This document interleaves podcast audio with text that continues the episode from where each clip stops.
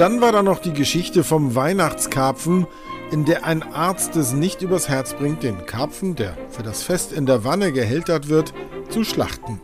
Vielmehr beginnt er, ihn zu füttern und sich mit ihm zu unterhalten, was seine Frau irritierend findet. Die Geschichte von Eva Ebertson hier in einer Verfilmung von 1978. Da, schau. Nun komm doch her und friss. Du bist ein dummer Kerl.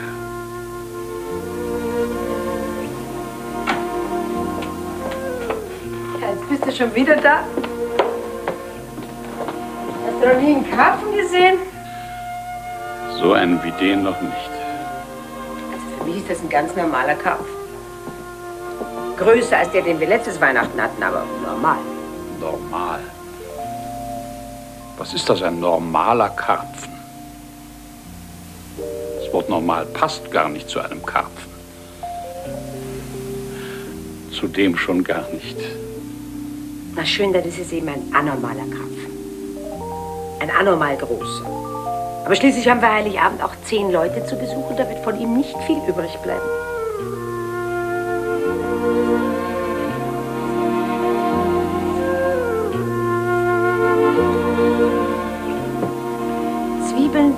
Zitrone, Pfefferkörner, Salbei, Ingwer, Mandeln, Walnüsse, Paprika und Sellerie.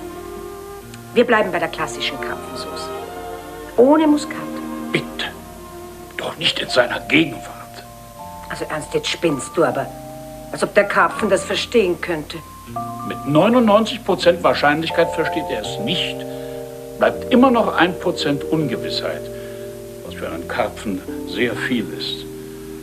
Und selbst, selbst wenn er es nicht versteht, er fühlt zumindest, was ihm bevorsteht. Was ist ein normaler Karpfen und wie viel vom Lauf der Dinge verstehen diese Tiere? Das frage ich in diesem Podcast einmal mehr Robert Arlinghaus, der nicht nur ein, wenn nicht der bekannteste Fischforscher Deutschlands ist, sondern auch ein großer Karpfenfan. Und wie es dazu kam, habe ich ihn gleich am Anfang gefragt.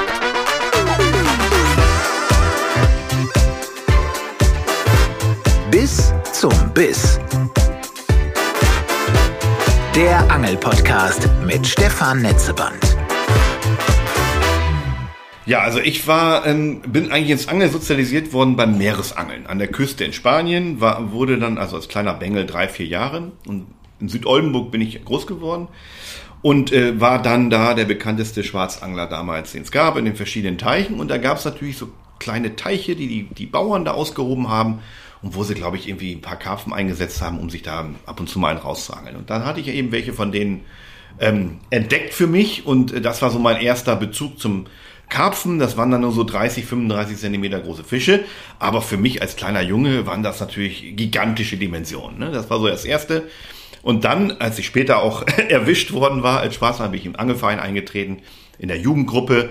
Und dort hat man vor allen Dingen Brassen und Rotaugen gestippt. Und irgendwann hat dann eben so ein fünfpfündiger Karpfen mal diese Maden eingesogen und äh, ja, die kleine Angel da zerfetzt, wenn man so will. Und ich konnte diesen Fisch kaum bändigen, ja. Und das war natürlich so ein Schlüsselmoment. Solche großen Fische gibt's, die können so stark an der Angel ziehen. Und seitdem war ich dann irgendwie dem Karpfen verfallen, viele Jahre, und habe mich da so zum Karpfenspezialisten entwickelt da früher da bei mir die ersten Fische, die ich so richtig systematisch geangelt habe, da war ich aber auch, da war ich sechs, sieben, acht, waren Petermännchen in der Ostsee, sehr schmackhaft, sehr gefährlich, eigenes Thema, waren bei mir aber nie Karpfen. Und deshalb mal ganz steil in die Frage, als ich bei Freunden am, am Teich war, haben wir äh, dann im Prinzip, wir waren da nicht zum Angeln, wir haben gegrillt, wir haben Fleisch gegrillt. Aber man konnte dort die Karpfen im Prinzip völlig ungestört beobachten, wenn man die mit Brot gefüttert hat. Und da habe ich zum ersten Mal wie in Zeitlupe gesehen, wie die also so Brotkugeln einsaugen, aber auch, auch Dinge wieder ausspucken. Und das macht die als Zielfisch ja irgendwie so besonders von den Montagen. Dass man denen was vorhält, was sie quasi einatmen und sie austrickst, indem man äh, dafür sorgt, dass das, was sie einsaugen, dass der, dass der Haken hängen bleibt. Wie, wie ist das sozusagen ernährungsphysiologisch beim Karpfen und wie ist da die Verbindung zu diesen Angelmontagen? Kannst du mir das mal erklären? Genau, also vielleicht nochmal zur Faszination einen Schritt zurück der Karpfen ist halt einer der größten, einer der größten heimischen Raubfische, äh, Friedfische, sorry, ähm, und ist eben nicht so häufig wie jetzt die genannten Plötzen äh, und Brassen. Von daher ist, hat das sowas Majestätisches. Und dann sieht man eben diesen Fisch teilweise an der Oberfläche fressen oder Brot fressen und er beißt trotzdem nicht an. Ähm, was dann Der schlürft, ohne dass der Haken hängen bleibt. Ja, oder, oder er schlürft dann eben den hakenbesetzten Köder nicht an. Ja, also man, man kann ihm eine, äh, Schwimmbrot anbieten und er ist in der Lage, diesen, diesen hakenbesetzten Köder wieder auszuspucken. Oder man hat angefangen, auf Grund zu angeln mit Kartoffeln, Bohnen, Weizen oder was auch immer und hat ständig nur diese viel häufigeren Fische gefangen. Brassen, Plötzen, Rotaugen ähm, und nicht den Karpfen. Und das ist natürlich für so einen Angler ganz frustrierend. Ne? Und das, warum ist das so? Erstens, weil er nicht so häufig ist. Zweitens, weil er eben diese besondere Art hat, äh, auch einen Köder auszutesten. Und das ist dieses Einsaugen, ähm, und im Prinzip, was er macht im Mund, ähm, ist so ein Sortieren von dem Fressbaren und dem nicht Fressbaren. Gerade wenn er zum Beispiel im, im, im Untergrund Nahrung aufnimmt, nimmt er eben auch Steinchen und Sand und so weiter auf und das wird im Mund gefiltert. Und ähm, Dinge werden ausgespuckt und nur das Fressbare wird dann runtergeschluckt und dann mit den Schlundzähnen, das ist hinten im, im Gaumen, so, ein- so ein Kauapparat dann zer, zerbissen. Und das, diese Art der Futteraufnahme erlaubt ihm eben zu sortieren.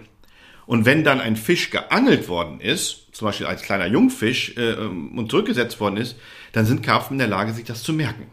Und dann assoziieren sie ähm, bestimmte Köder, vielleicht auch die Montage, die Schnur und können über das Aufnehmen dann eben sortieren und spucken die Montage wieder aus. Das war damals, als ich geangelt habe, eine Vermutung. Das kam insbesondere aus der Literatur. Auch die Engländer, die damals auch so in so kleinen Seen äh, geangelt haben, in klaren Seen, die auf Bäumen gestanden haben, um sich das Fressverhalten der Fische anzugucken, die genau wussten, welche Karpfen in dem See rumschwimmen, die aber nicht nur sehr schwer angelbar waren, die also ein, zweimal im Jahr nur geangelt worden sind. In England ist das Zurücksetzen von Fischen sehr verbreitet. Und die dann in dieser Literatur beschrieben haben, was der Karpfen eigentlich macht, wenn er den Köder aufnimmt. Ne? Und das habe ich als Bengel verschlungen, diese Literatur. Ne? Weil ich stand dann irgendwo in Südoldenburg an meinen, Be an meinen kleinen äh, Vereinsgewässern und habe diese Fische nicht gefangen. Ne? Und hatte dann diese englische Literatur und habe mir dann irgendwie Gedanken gemacht, ja, wie kann ich das jetzt verbessern? Und da gab es eben eine Entwicklung der sogenannten Haarmontage. Das kommt aus, aus England, wurde allerdings in den 40er Jahren in Dresden schon mal entdeckt, äh, ist aber dann vergessen worden. Die Engländer haben dann angefangen, die Köder erstens hart zu machen, das heißt hart gekochte Teigkugeln Kugeln mit Eiern versetzt äh, zu produzieren und äh, äh, gekocht to boil, das nennt sich Boilies. Die sind aber so hart, dass man die nicht mehr auf dem Haken stecken kann und haben dann eine Verlängerung unterhalb des Hakens geschaffen, das sogenannte Haar. Tatsächlich in der ersten Variante waren es Haare von Anglern und haben den Köder unterhalb des Hakens angeboten, sodass der, der Haken frei ist, nicht von Köder besetzt ist. Der Karpfen schlürft den auf und dann ist der freie Haken etwas einfacher greifbar. Das ist so die erste Geschichte. Und die zweite ist, um diesen Effekt zu verstärken, wurden dann, äh, wurde das Blei, das waren Grundangeln, wurde das Blei fest auf der Schnur verankert. Schweres Blei, sagen wir mal 60 bis 100 Gramm, sodass sofort ein Widerstand entsteht, wenn der Köder aufgenommen wurde und der Fisch sich bewegt, gegen diesen fest verankerten Blei. Und das nennt sich die ähm, Bolt, der Bolt Rig oder die Fluchtmontage, wie man sagt. Das führt dann dazu, dass der Fisch sich gegen das schwere Blei hakt. Und das Also Moment Ja. nochmal, der sieht diesen Boilie, riecht den wahrscheinlich auch, probiert den. Und selbst wenn er sagen würde, schmeckt mir heute nicht oder ist zu hart, habe ich ihm jetzt äh, den Haken da so montiert, dass er ihn mehr oder minder unbeabsichtigt mit einschlürft. Ganz selbst genau. wenn er den Boilie ausspucken wollte, weil er denkt, ist doof, ist das Ziel dieser Montage, dass der Haken stecken bleibt. Genau. Okay. Das ist die erste Ziel. Das zweite Ziel war, wir müssen die Selektivität des Angelns erhöhen. Ich hatte ja gesagt, man fängt ständig diese anderen Friedfische mit. Diese Boilies sind so groß und hart, dass nur große Friedfische, wie zum Beispiel große Schleien oder große Karpfen, diesen Fisch, äh, das überhaupt knacken können.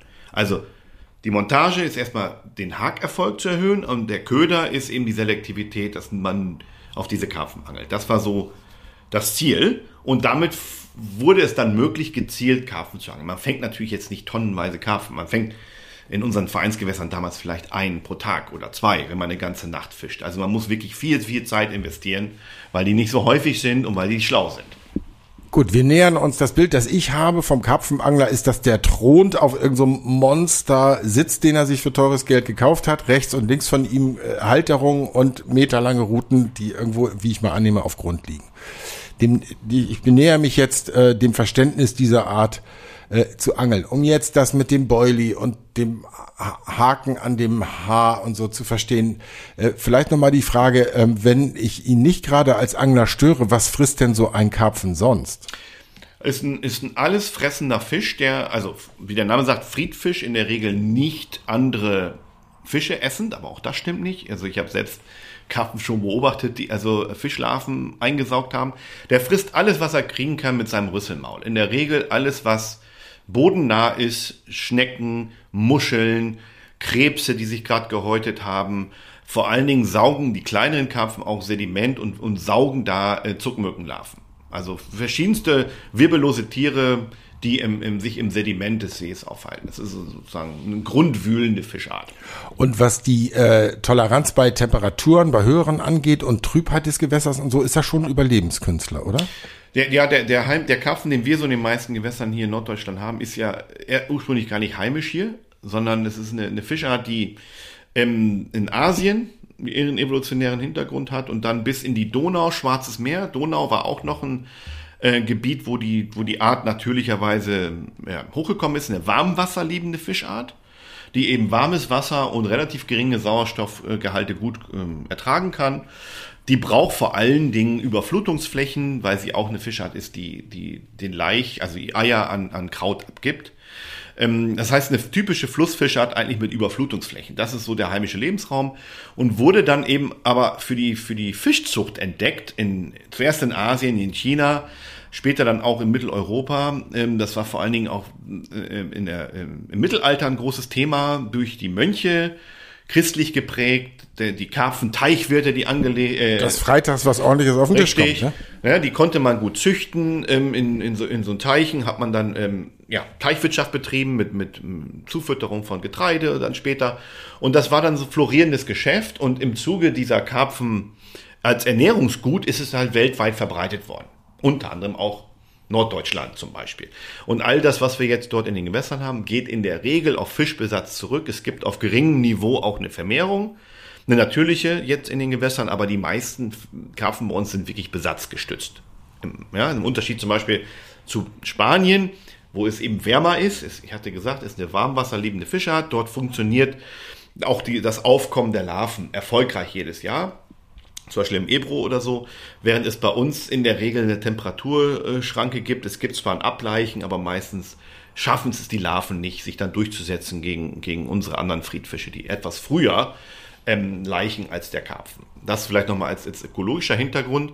Ähm, und kommt entsprechend in fast allen Gewässertypen vor, außer jetzt in den sehr kalten, schnell fließenden Forellenbächen. Das sind jetzt keine Karpfenlebensräume, aber alles, was wir so an Standgewässern haben, Flachlandflüsse, Unterläufe von Flüssen sind eigentlich Karpfenlebensräume. Da kommen sie überall vor und fressen eben diese bodenlebenden ähm, Weichtiere, wirbellosen Tiere. Robert, wo wir schon beim Thema Gewässerökologie und Karpfen sind, gehört ja zu den äh, akuten Debatten auch, ob sie im Prinzip die Flora schädigen dort, wo sie sind, ob man sie sozusagen deshalb sogar entnehmen muss.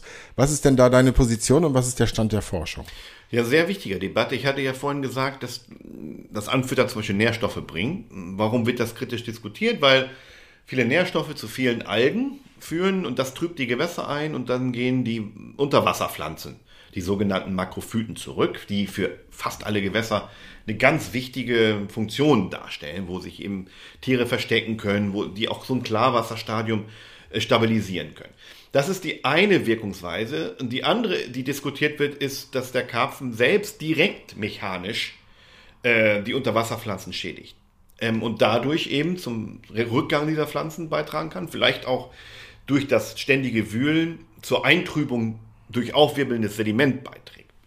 Und diese Debatte wird sehr hitzig geführt äh, derzeit zwischen Naturschutz und Fischerei. Und es gibt eben da Ideen, dass man Karpfen nicht mehr aussetzen sollte oder eben rigoros entnehmen sollte. Ähm, das ist eine sehr interessante Debatte, weil dort auch Fragen von Wissenschaftlichkeit und auch den Grenzen wissenschaftlicher Erkenntnis eine große Rolle spielen. Wenn wir Versuche machen, in zum Beispiel kleinen Mesokosmen, sagen wir, in so kleinen Käfigen zum Beispiel, die man in ein Gewässer steckt und man sperrt da Karpfen ein, die dann da irgendwie in einer gewissen Menge, wir sagen Kilogramm pro, pro Hektar, also auf, auf Quadratmeterebene, ähm, sowas machen, dann kann man nachweisen, dass ab einer gewissen Schwelle, so etwa ab, ab einer Biomasse von 100, je nach, je nach Gewässertyp und Sedimenttyp 50 bis 100 Kilogramm pro Hektar, es im Prinzip zum Verlust der Unterwasserpflanzen kommt. Das ist in vielen Studien nachgewiesen worden und ähm, ist zu erwarten. In der Situation, wo du einen Fisch irgendwo in so ein kleines Gehege einsperrst, dann ist, also bildlich gesprochen, schon rein aus Langeweile, was mache ich dann den ganzen Tag als Fisch? Dann knabber ich natürlich alles an und wühl da drin rum und so weiter. Wenn ich aber Experimente mache auf Seeebene, dann können wir diese Effekte in der Form nicht nachweisen. Vor allen Dingen nicht in den äh, Biomassendichten, die typisch sind in den meisten anglerisch bewirtschafteten Gewässern, wo wir so Biomassen haben, in der Regel unter 50 Kilogramm pro Hektar. Hinzu kommt, dass die Summe aller Laster gleich ist, wie ich sage. Also es gibt natürlich nicht nur Karpfen, sondern es gibt auch Brassen und es gibt Schleien, andere heimische Arten, die genau das gleiche Fressverhalten haben wie so ein Karpfen, die auch im Boden wühlen und die auch potenziell eintrüben können. Und wenn ich jetzt Karpfen aussetze, dann wird sich so ein Ökosystem auf die verfügbare Menge an Nahrung und so weiter einpendeln. Wenn ich jetzt zum Beispiel den Karpfen förder über Besatz, dann werden die anderen bodenwühlenden Arten entsprechend zurückgehen. Sodass in der Summe das entsteht, was das Gewässer auch hervorbringen kann. Ne? Wenn ich jetzt zum Beispiel auch sehr stark Karpfen besetzt habe, dann werden die auch sehr schnell zurückgefangen von den Anglern. Haben wir auch in der Studie festgestellt, wo innerhalb vom, vom halben Jahr 60, 70 Prozent des Besatzes auch wieder rückgefangen worden ist. Sodass wirklich zweifelhaft ist, ob das, was man in diesen eingeschränkten Mesokosmenversuchen nachweist, in der Form äh, in, der, in der Realität da ist. Wenn ich allerdings zwei oder 300 Kilogramm pro Hektar Karpfen aussetze, dann kann ich natürlich auch diese, die, diese Unterwasser, den Unterwasserkraut auf Null zurück äh, treiben. Und tatsächlich machen das auch äh, einige Vereine als Entkrautung. Das ist natürlich biologisch hochgradig problematisch und etwas, was wir jetzt aus fachlicher Sicht niemals empfehlen würden, sodass man dort einfach mit einer gesunden Bewirtschaftung, mit einem, mit einem Schauen, dass man nicht zu viel besetzt, dass man auch wieder Fische entnimmt, ähm, eigentlich zu einer friedlichen Koexistenz zwischen Wasserpflanze und Fischbestand beiträgt, wie es auch in der Natur der Fall ist. Also der Karpfen ist jetzt nicht mehr schädlich als andere äh, Wasserpflanzen nutzenden oder irgendwie beeinflussenden Organismengruppen, auch zum Beispiel ähm, Wasservögel. Äh, sind diejenigen, die häufiger am Pflanzen rumknabbern. Ne? Also da muss man wirklich ein bisschen eine ganzheitliche Blinkwinkel einnehmen und äh, dann kann man diese Konflikte auch durch sorgsames Management in den Griff kriegen. Also beide Parteien haben sozusagen recht. Zu viel des Guten ist zu viel, ähm, aber eine Koexistenz ist selbstverständlich denkbar und das ist auch im Einklang mit der wissenschaftlichen Literatur. Und diese Intelligenz, die ihn auch auszeichnet, dabei äh, zu erkennen, dass er gerade mehr oder minder beangelt wird, ähm, beschränkt die sich darauf oder ist das erstreckt die sich darauf, eine Montage zu erkennen oder erkennt er, riecht er irgendwann, ach, das ist eine Boilie-Art, die kenne ich schon, die habe ich schon mal ausgespuckt und Stichwort, wenn du das alles quasi in einem Kapitel beantworten kannst, sich das untereinander sogar irgendwie stecken, nenne ich das mal. Was ja. wisst ihr Wissenschaftler da über den Karpfen? Mhm. Genau, ähm, vielleicht nochmal zurück zur Jugendzeit. Ja, ich hatte ja gesagt, wir haben dann diese Köder diese Hakenmontage da angeboten, das Balltrick und haben dann irgendwie ein paar Fische gefangen, weil man eben sehr viel Zeit investieren muss, Nachtangeln und so weiter. Und um das eben ein bisschen angenehmer zu machen, haben die heutigen Karpfenangler da Riesenmontagen stehen und so. Aber ganz klassisch ist es wirklich, sich einen Stuhl nehmen, Nachtangeln, vielleicht vorher ein bisschen anfüttern und warten. Es ist also eine wartende Fallenstellerei. Man stellt eine Falle und fängt die Fische da lustigerweise nachts häufiger oder am frühen Morgen. Jetzt weiß ich warum weil die Fische nämlich in der Lage sind zu lernen. Sind also ein sehr intelligentes Tier, verglichen mit anderen ähm, Fischarten auch intelligenter. Gibt es auch verschiedenste Verhaltensstudien dazu, wo zum Beispiel mal Karpfen verglichen worden sind mit Forellenbarschen, mit Forellen oder auch mit Hechten. Und die zeigen eigentlich eine höhere Fähigkeit, bestimmte Dinge sich zu merken, Fluchtrouten zu finden und so weiter. Und das liegt, glaube ich, evolutionsbiologisch an dem Futterverhalten. Das ist also eine Fischart, die im Boden ähm, nicht besonders bewegungsfreudige Nahrung frisst. Die ist also in der Lage, gut abzuwägen, ist es, soll ich jetzt fressen oder soll ich mich verstecken, weil die Nahrung nicht abhaut. Im Unterschied zum Hecht. Ja, wenn ich nicht attackiere als Hecht, wenn so ein Beutefisch vorbeikommt, habe ich die Chance verpasst. Und ich glaube, das hat einfach zur Evolution kognitiver Fähigkeiten beigetragen und die nutzt der Karpfen jetzt in Bezug auf den Angelköder. Und da haben wir eben jetzt eine ganze Reihe von Versuchen durchgeführt. Praktische Angler kennen das, die jetzt mittlerweile Unterwasserkameras einsetzen und das direkt beobachten können auch. Das haben wir vor einigen Jahren auch wissenschaftlich über sehr einfache Kamerasysteme versucht zu untersuchen, dass die Fische in der Lage sind, den Köder auszuspucken. Und wir denken oder dachten häufig, wenn ich nichts fange, ich sitze vor meinen Ruten und kriege keinen Biss, dass die Fische nicht da sind und nicht fressen. Das ist ja auch manchmal so. Aber während der Tageszeit konnten unsere, in unseren Studien konnten wir feststellen, dass die Fische ganz häufig auf die Futterplätze kommen, ganz häufig auch unseren Köder aufnehmen, aber den einfach ausspucken wieder. Und wir können über Kameras zeigen, dass sie in der Lage sind, das gesamte Futter, was wir angeboten haben, nach und nach aufzufressen. Immer wieder auch den Köder im Mund haben. Einer von diesen Köderbrocken hat einen Haken dran, den aber ständig wieder ausspucken. Und es ist erst beim, sagen wir mal, 40, 50. Mal des Aufnehmens dann eben zum Fehler kommt, dass der Fisch dann gegen diesen Blei schwimmt und äh, das äh, sich hakt. Ja? Aber es ist nicht so, dass der Fisch, äh, dass wir nur einmal den Köder aufgenommen haben, wenn wir den ganzen Tag geangelt haben, einen Fisch gefahren. Nein, da waren ganz häufig dieser Köder im Maul des Fisches. Ähm, sodass diese, diese Anglertheorien, der, der Karpfen wird vorsichtig und meidet Futterplätze, weil er weiß, dass das gefährlich ist und so weiter, aus unseren Studien nicht ableitbar ist. Also die nehmen die Köder weiter auf, die nehmen auch Mais und andere Sachen, die jetzt vielleicht nicht so nährstoffhaltig sind, weiter auf, sind aber schlicht und einfach in der Lage, das Ding wieder auszuspucken. Und das ist vor allen Dingen bei den Tieren der Fall, die selbst eine Hakerfahrung hatten. Also die selbst irgendwann mal gehakt worden sind. Das ist wahrscheinlich unangenehm für den Fisch, gibt eine Stressreaktion, das merken die sich. Es gibt aber auch das Abgucken das sogenannte soziale Lernen, dass also nicht gehakte Fische sehen, dass der Kollege irgendwie gerade dem was passiert ist und dann auch vorsichtiger werden. Dieses Verhalten wird aber schneller vergessen wieder und ist nicht so wirksam wie dieses einmalige einmalige Hakerfahrung. Die einmalige Hakerfahrung konnten wir nachweisen bis zu 14 Monate als Erinnerung. Bei dem sozialen Lernen war es nach sieben Monaten wieder vergessen. Ja. Und warum, das ist das Einzige, was ich jetzt gerade noch nicht verstanden habe, warum früh morgens eher bis Erfolge?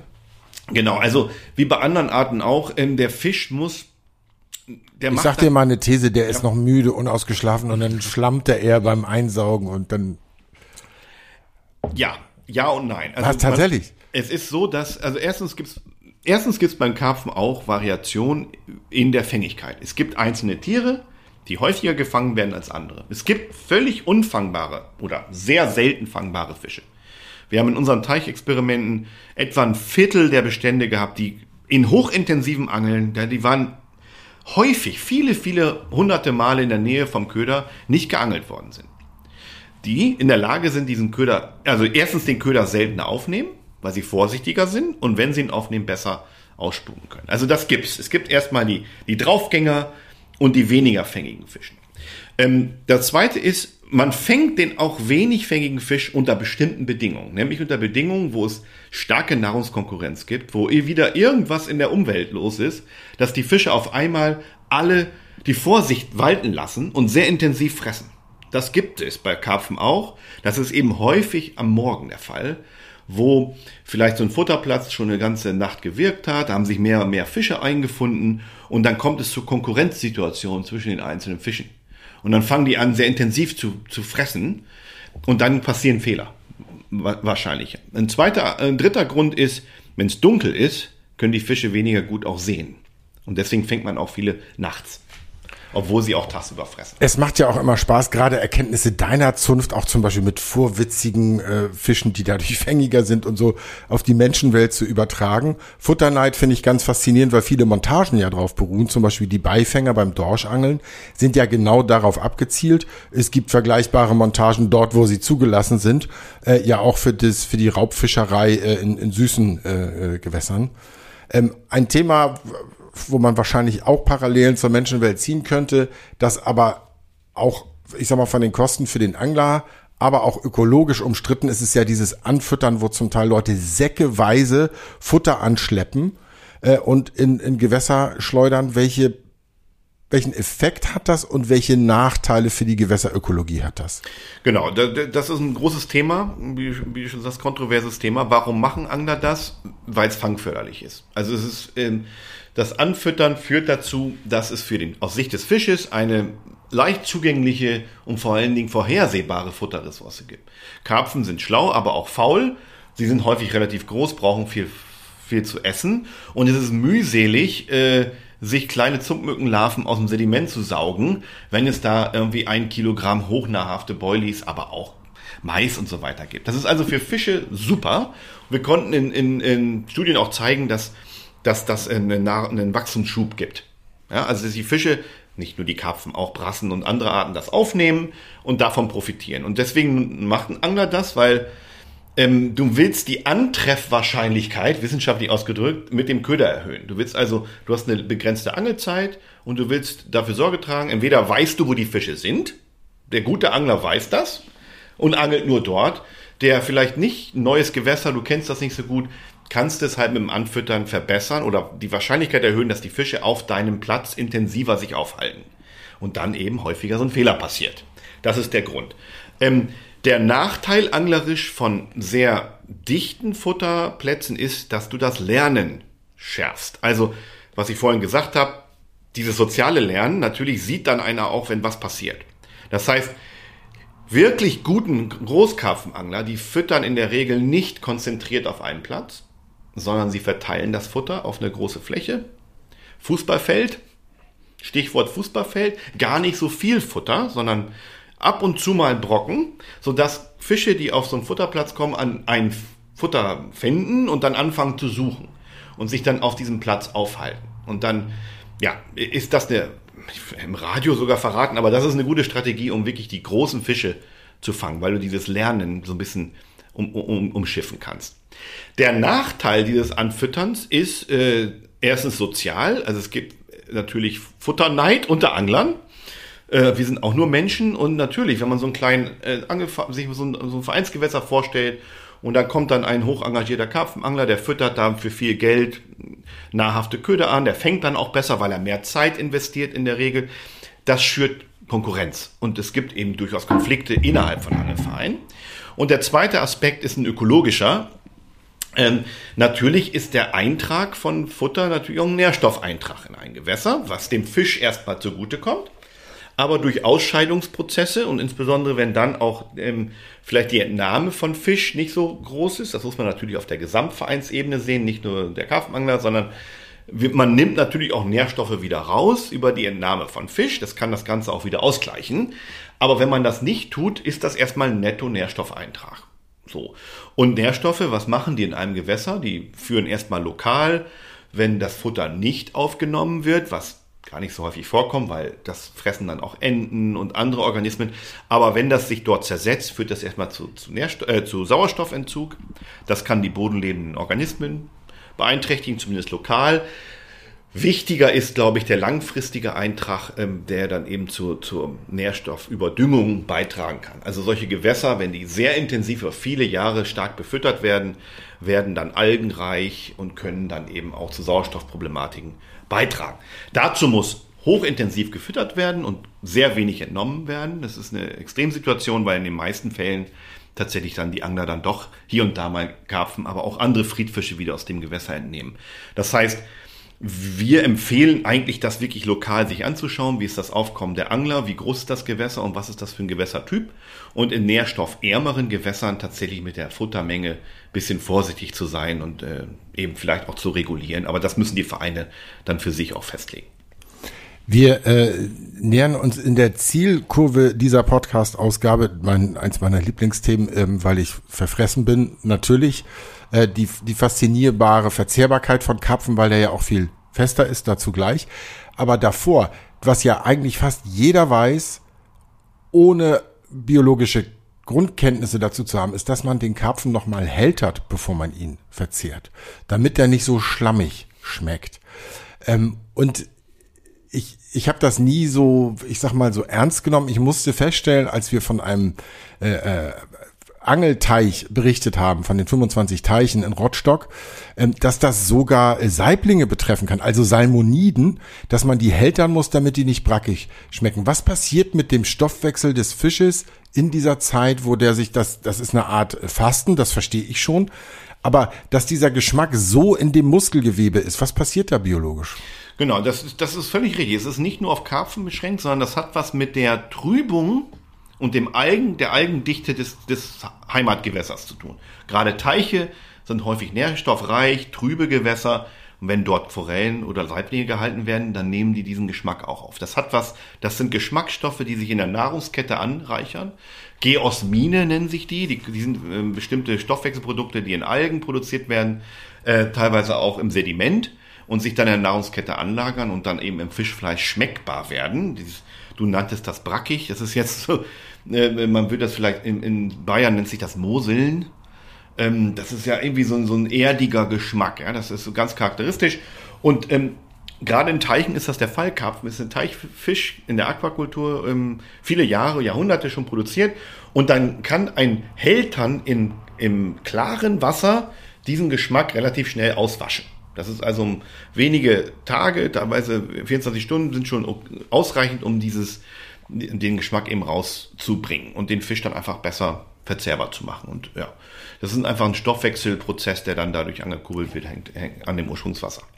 Viele Fische sind so zart, dass sie eigentlich schon garen, wenn man sie intensiv anguckt.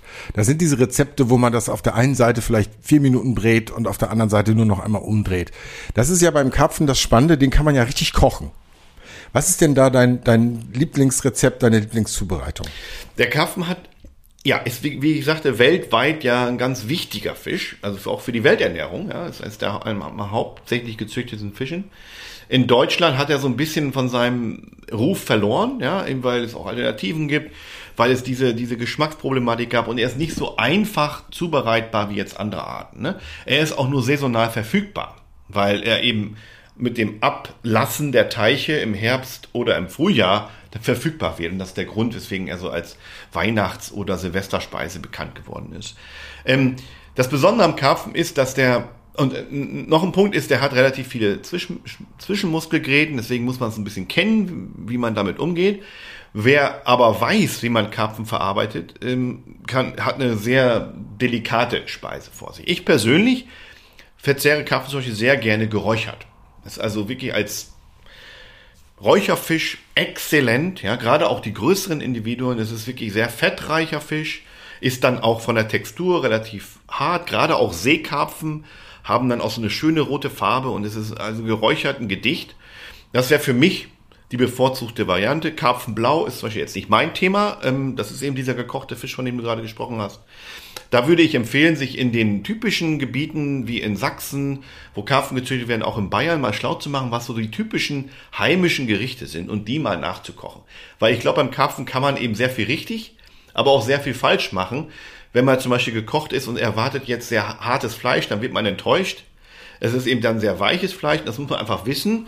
Ähm, ähm, und ja, und entsprechend seine kulinarischen äh, ja, Ansprüche entsprechend dann auch auf, auf das Gericht anpassen. Und ähm, das beim Karpfen ebenso wie bei anderen Arten auch. Eine Dienstreise, die vielleicht über Sachsen nach Bayern führt. Eine sehr gute Anregung von Karpfenexperte Professor Robert Arlinghaus. Schönen Dank für dieses Gespräch. Sehr gerne, vielen Dank.